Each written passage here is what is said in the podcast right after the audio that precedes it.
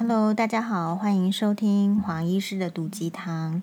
今天呢是这个礼拜天哦，大家过得怎么样？应该就是都没有好好休息，对吧？哦，就是其实如果我们的听众朋友是家庭主妇的话，很明显的，家庭主妇在这个周末的时候反而也没有办法好好休息，因为呢需要安排跟家人相处的时间，然后还是要在家里煮饭，对不对？因为出去呢用餐，出去这一趟就是要花钱，所以其实很多人因为天气的关系，因为金钱的关系，需要待在家里，诶，其实也不见得休息到哦。好，我们今天呢要这个讨论一则这个新闻是，诶，黄医师刚刚打开网络看到的。好，就是呃有一则这个网络新闻是。有一位知名的 YouTuber 芊芊，他以大胃王影片闻名哦。说到大胃王，黄医师就有兴趣了，所以就点进来看。点进来看呢，他说，呃，标题是被酸民骂只知道吃，网红不喜被叫大胃王，哽咽爆自卑原因。这一篇呢，这个文章里面是写到说，诶，这个这个芊芊 YouTuber 呢，是以大胃王影片闻名。啊，在他的频道中分享美食，然后他呢，其实像这种大胃王会得到大家注目的，我们可以从这个日本大胃王节目，黄医师每一集都没有错过，可以来分析一下。通常呢，就是如果你看起来很胖，然后吃很多，大家就会觉得说，诶，没有什么特别的，因为胖的人感觉上，呃，就是比比较大只的，应该就是要吃很多啊，一般人会这样认为。所以会受到注目的都是吃很多，然后反差很大的。比如说，可能是嗯、他们大胃王里面大部分都是吃很多，然后很瘦。这个当然有他自己的那个代谢的状况，然后还有他们日本的那个医学 有对这种大胃王有一些解释。让我们看下去哦。那这个说这个芊芊呢，他去上 YouTuber 理科太太的频道。谈到了自卑以及负面情绪的话题，啊，哎，讨论到一半还差一点哽咽落泪。那这个 YouTuber 的这个频道呢，我是没有看，但我们单纯呢从这一篇这个新闻里面啊，稍微整理根据新闻的内容啊，我是因为我刚才打开 这一则新闻，所以我没有看到。他说呢，嗯、芊芊他自己是说，因为他从来不觉得自己漂亮。听到别人夸奖她漂亮的时候呢，她都会想，是不是对方统整之后呢，对她的夸奖只有漂亮哦，所以他也坦言自己是个极度负面的人，然后也提到先前非常不喜欢别人说他很难吃大胃王啊，因为他曾经被酸民留言骂说只知道吃，脑袋空空，好，这些让他产生自卑感。自卑是我目前所有情绪里面觉得是最大的。那他认为说他自己的这个整理一下，为什么会有这个自卑感？我想自卑感每个人多多少少都有啦。如果说没有，那肯定是就是比较少数的人，就是他可能是呃过度膨胀的那种人，比较不容易发现自己有什么弱点，所以比较不容易自卑。不然多多少少大家都会觉得有一些。就是会自我怀疑，甚至是到自卑的程度。那芊芊她自己是说，因为他认为他自己的自卑感是来自于原生家庭，因为妈妈是泰国人，然后周遭呢亲戚朋友对于外籍新娘多少带有偏见，所以呢，他从小就活在这些偏见的言语下，导致他自己也觉得自己不好，家庭不好，嗯。哎，然后呢，后来他是说，面对自己的这样的负面情绪，他是透过运动来抒发，并且从书中找到方法，让自己转念，希望可以在面对事情的时候，用更轻松的方式来看待。就是我觉得老天爷哦，给每一个人的这个设定的人生的功课是不一样的。事实上，如果你看过三这个《三生三世十里桃花》这一部。这个连续剧的话，我觉得你比较能够看透一些事情。因此，听众朋友，如果你还没有看过杨幂跟赵又廷主演的《三生三世十里桃花》的话，其实可以就是花一点点时间，过年快到了，有很多的空档，你可以去看这部戏。其实我认为这部戏给我们所有那一些在这个凡间中历劫的人有很大的启发。第一个启发是说，嗯，比如说像芊芊，他会觉得是自己的原生家庭导致他的这种。被嘲笑啦，或者是当然就是说没有受到尊重，因此就是会衍生成自卑感。那这个我觉得是一个非战之罪，也就是说，其实呢，嗯，他本身他会怪这个家庭是有他很有的道理。那到底他要怎么去排解呢？你说运动什么，或者是一些想法？诶，其实黄医师会建议，其实你就是看这个《三生三世十里桃花》。你每到这个世界里面来，不管你是基督徒还是佛教徒，多多少少都可以带有这个意味。你自己在这个生命中，现在的历程中，你一定是有一个使命的。为了要有你这个使命，所以呃，老天爷对你的这个呃背景的安排是不一样的。但呃，只是说呢，我们。的这个人是从哪里开始？是从婴儿开始，从无知懵懂的婴儿开始，然后青少年时期。假设在整个过程中，你没有办法及早去思考这些议题的话，那你很容易就只能够接受别人给你的概念。我再说一次哦，就是如果你从小到大你都没有去思考别人对你的这个对待，或者是你得到的。这种相处的模式是不是呃恰当的？是不是适当的？那么你就会变成会比较容易被别人的这种感受呢所直接的置入、带入、影响到你。比如说好了，其实我们现在台湾是有很多人是真的是呃所谓的呃会娶这个外籍的新娘。好，其实我们在门诊也会看到很多。那我觉得有时候其实就是要看人的态度，比如说，如果说他呃外籍新娘，比如说不管是印尼新娘，还是泰国新娘，还是菲律宾的新娘，还是哪里，中国也是，还是韩国、日本，anyway，如果你遇到的这个家庭的这个亲戚会认为，只要你不是台湾人就看低你的话，那其实这个是你的亲戚的问题，并不是你自己。国家的问题，但是为什么这些人会有这种想法？是源自于他不够呃具有世界观，然后他没有那种经验。诶，我这样子说好了，其实这一些可能刚初次遇到这种外籍新娘的亲戚们，他可能也没有遇到过什么国外国人，比如说他没有真正的跟什么印尼人相处，然后就会以为。呃，是一个刻刻板的印象。也许这个印尼的劳工来，然后是怎么样？他们以为没有钱之外呢，是不是就也没有其他的优点？也不聪明，还是说怎么样？没有礼貌，或者是什么样？就会把所有的负面的词灌到这一些人身上。那因此，当然就会影响到他们的这个子女的感受。哦，那这样子的话，事实上是这一些亲戚是比较不够。不够明理，不会去想，那同时也没有这个机会受到启发。像黄医师自己的话呢，嗯，还蛮受到这个这个外籍的这个人哦，这个不管是外籍新娘还是什么的启发哦。怎么说？因为呢，呃，我以前这个这段婚姻里面哦，这个前夫家里面有一个印尼的帮佣啊，那这个印尼的帮佣，他的名字叫玛妮娜。他是我看过人品最高的的人，为什么？所以你不要去看他说他是很辛苦，然后来到这个国家，他除了没有钱之外，他其他什么都没有。如果我们这样子想他，或是抱持这样想的人，那是那个人脑筋是有问题的，是因为你不够聪明去看到人家除了没有钱之外，有没有其他的东西。那像我看，我实际上跟这个玛丽娜相处的话，哈，嗯。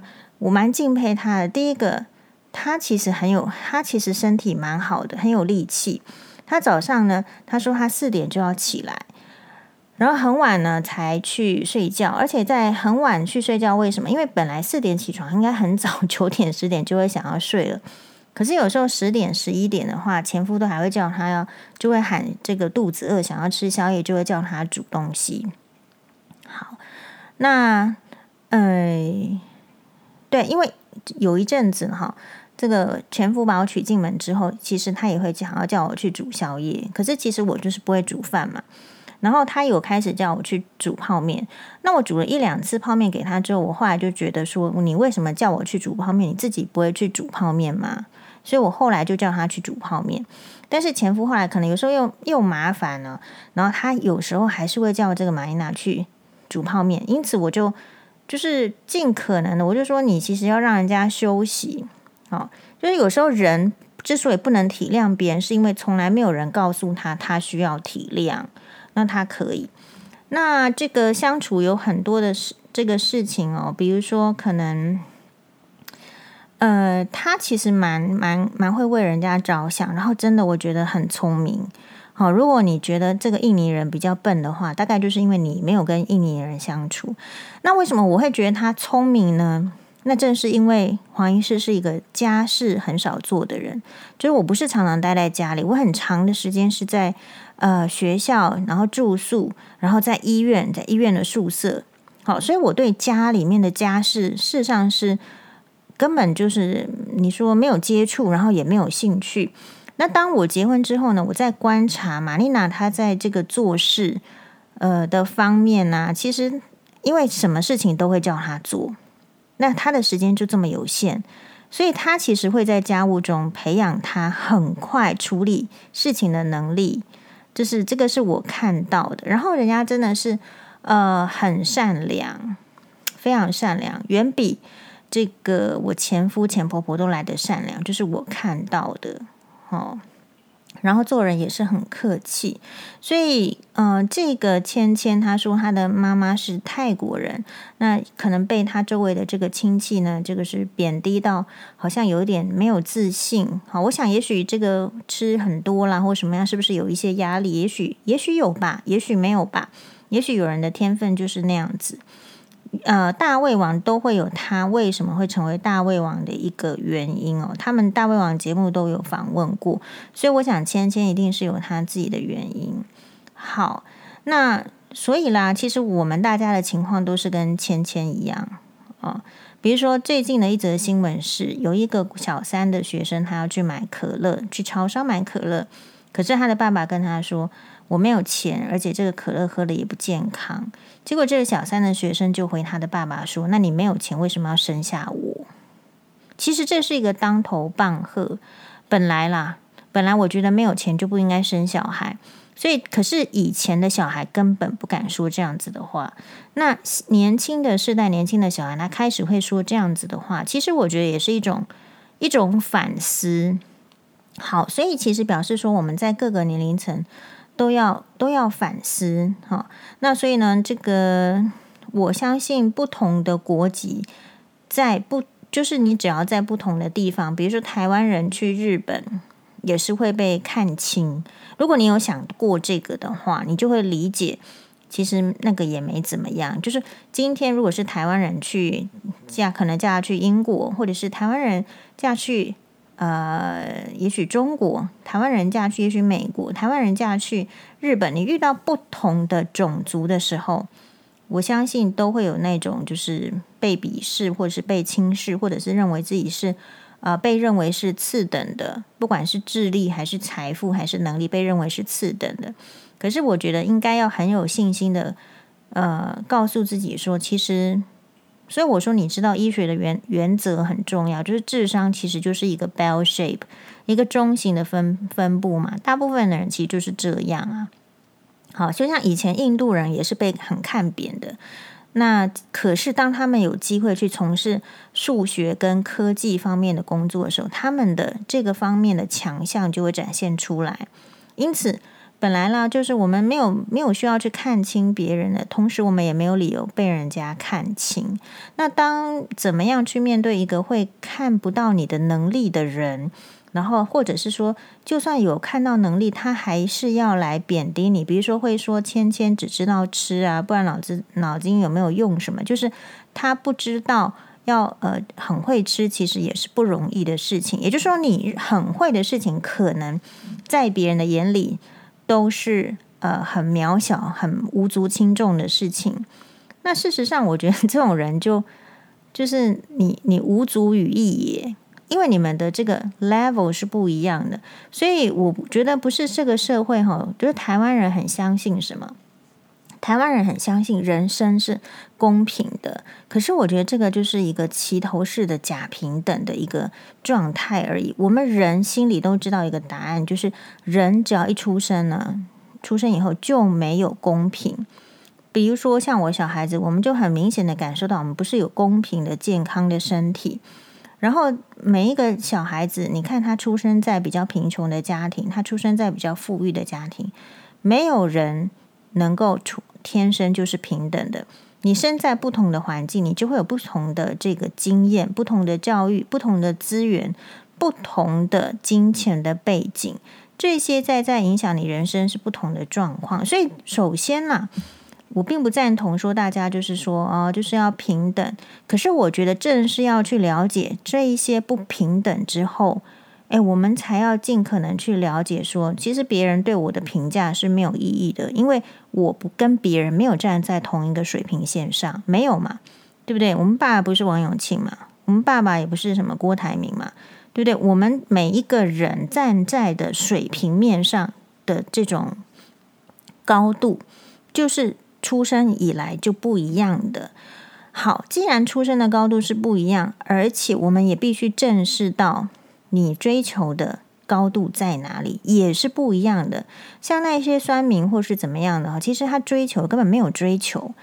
他呢，如果说能够告站出来告诉人家说我是谁，我在干嘛，我的想法是什么，其实他马上会被丢到这个大海里面去喂鲨鱼，因为没有用，就是没有本事的人会被人家这个唾弃的人。可是这一些人呢，他就是隐匿在这个网络上，然后用键盘，好像呢就突然就有勇气了。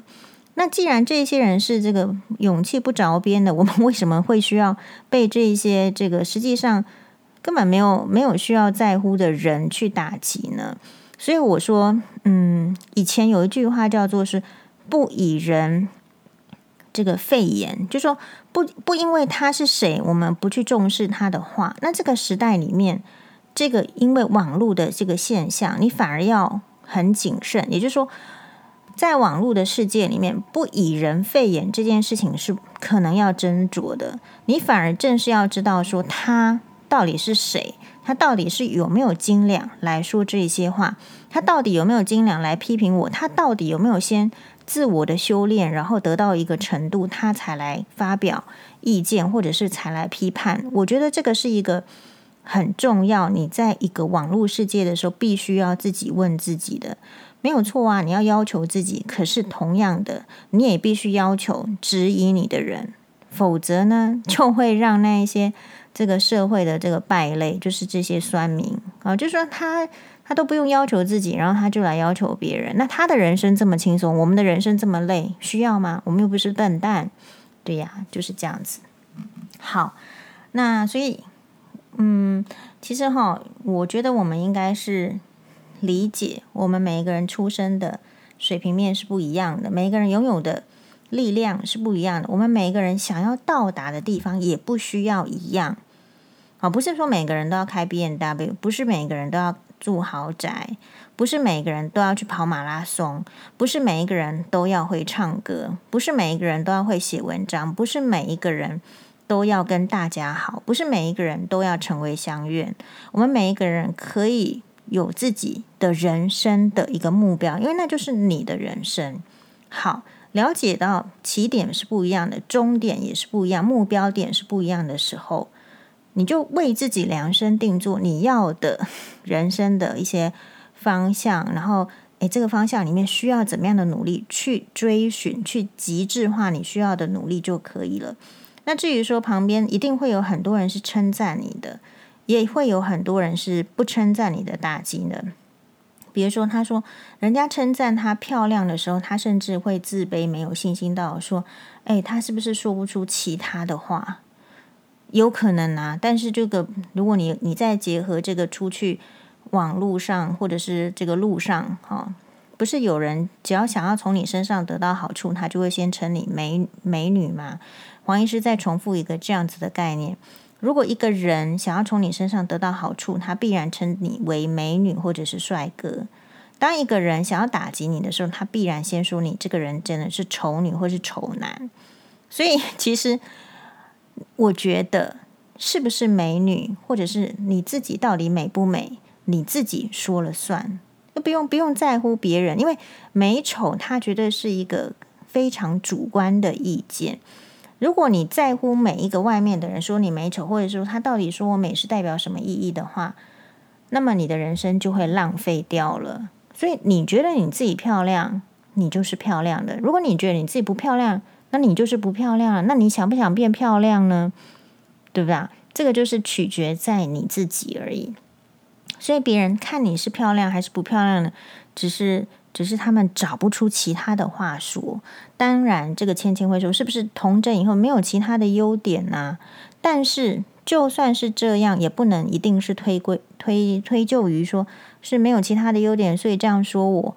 你要知道，人不是每一个人都很有观察力的，不是每一个人都很有语言力的。他可能千言万语在心中，他说不出来啊。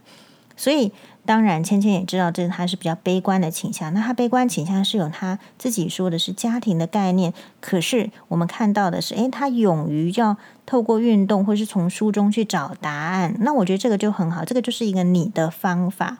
运动的时候，你会有一个达成感。你看到这个身上的赘肉不见的时候，可能也会有惊喜感。然后从书中的话呢，就是你多看看别人不同的意见，你就会知道。不是只有酸民那一种意见，所以这两个方法是好的。那如果是黄医师的话，就是会觉得，嗯，我觉得我们想要学习的目标对象是很明确的啊，就不是酸民。我没有要跟你学习，所以我大概也不会听你的话，因为我的时间真的很有限。人生呢，就是光阴 如箭，岁月如梭，对不对？匆匆的啊。你匆匆的来，我匆匆的去，人生就是这样子，匆匆两个字而已。所以我们的这个呃资质啦，时间都不够。你要听的话，你要做的事，你只能很精选。